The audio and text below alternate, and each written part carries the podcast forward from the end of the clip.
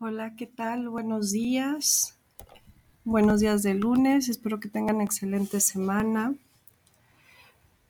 Pues en resumen, el 7 en los arcanos menores se relaciona con el 7 de los arcanos mayores porque si recordamos, el 7 en los arcanos mayores es el carro o la carroza y habla de eh, enfoque, de voluntad, de trabajo hacia alguna meta y entonces en los arcanos menores simplemente se nos está detallando todo lo que las personas están dispuestas o no a hacer con tal de acercarse a esa meta, sea ético o moral o no.